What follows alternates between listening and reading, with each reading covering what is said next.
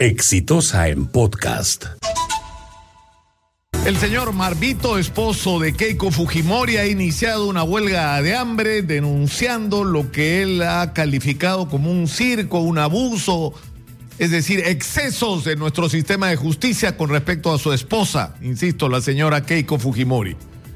Y yo creo que si bien tiene derecho legítimo a hacer lo que está haciendo, en realidad se equivoca. Porque lo que está ocurriendo con Keiko Fujimori, yo lo definiría no como una injusticia, sino como una discriminación, más bien, don Mark Vito. ¿Y sabe por qué?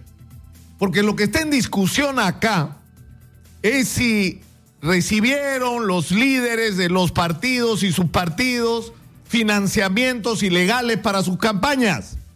Y la respuesta es que en el caso de Fuerza Popular o del nombre que tuviera la organización antes, es sí. Y que hicieron operaciones para ocultar el ingreso de esos fondos ilegales desde el pitufeo donde aparecía aportante gente que no había aportado un cobre y ni siquiera tenía la posibilidad de aportar lo que aparecía aportando, hasta diversas otras fórmulas, como inflar ingresos de actividades y demás. ¿Eso está probado? Sí. Y la pregunta es, ¿sabía la señora Keiko que era la jefa del partido, que era la beneficiaria de, de esos aportes? ¿No es cierto? ¿Lo sabía o no lo sabía? Eso es un tema que va a dilucidar la justicia y que va a concluir si se acredita que esto es verdad, que la señora vaya a la cárcel por bastante más que cuatro años. Entonces, la prisión preventiva en ese contexto es absolutamente legítima desde el punto de vista principal, es decir, no es que sea culpable, hay la presunción de que la señora podría ser culpable, por eso es importante el testimonio de Jorge Yoshiyama, que es un hombre clave, como el Tribunal Constitucional, que no es una instancia del Poder Judicial y que no se rige por su misma regla, no va a tomar en cuenta esa información que es relevante. ¿Sabía o no sabía la señora? Entonces, ese es el primer problema. Ahora, no basta para la prisión preventiva, ¿no es cierto? Que una persona eh, sea sospechosa de haber cometido un delito que hay elementos suficientes de convicción para suponer que ha cometido un delito que podría llevar a la cárcel por más de cuatro años. Es decir, que podría tener una pena de más de cuatro años, lo que supone ir a la cárcel. Sino que tiene que. Eh, tienen que existir dos elementos más de los cuales he hablado hasta el cansancio que es el peligro de fuga y la amenaza al, desarrollo del proceso. Yo no sé si la señora Keiko Fujimori se iba a escapar, si su comportamiento en el proceso ha sido el adecuado. El criterio de los jueces, entiendo, porque no es solo el de los fiscales, sino de los jueces en todas las instancias del sistema de justicia, que sí.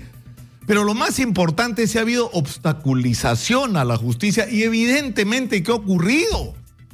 Pero es evidente, eso es lo que dicen los testigos, eso es lo que se muestra el resultado de la investigación. Entonces el problema no es por qué Keiko está presa, sobre todo teniendo en cuenta que nunca gobernó, es decir, que recibió dinero ilegal para que haga lo que no pudo hacer porque no ganó las elecciones. La pregunta es por qué diablo no están presos los otros. Contéstenme esa pregunta. ¿Recibió Keiko Fujimori? Sí, pero el señor eh, Barata dice que también recibió Lourdes Flores, Alan García, Toledo. Es decir, ¿por qué los otros no han seguido el mismo camino? ¿Por qué no se trata con la misma firmeza que se trata Keiko Fujimori a todos los pendencieros candidatos que se beneficiaron de dineros ilegales? ¿Por qué? ¿Por qué el señor Graña, que era socio principal de Odebrecht en todos o casi todos los negocios sucios que se hicieron con la construcción en el Perú de obras públicas, está en su casa?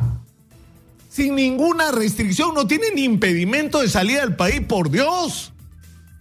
Por Dios, y estamos discutiendo de si el acuerdo de Chaquia, ¿no? O sea, ¿cuántos de los líderes del club de la construcción están con prisión preventiva? Para la gente que tanto llora sobre la prisión preventiva. Ninguno. Ninguno, señor. Están con prisión preventiva los árbitros. Es decir, los que resolvieron favorecer a los grandazos y ninguno de los grandazos está en la cárcel.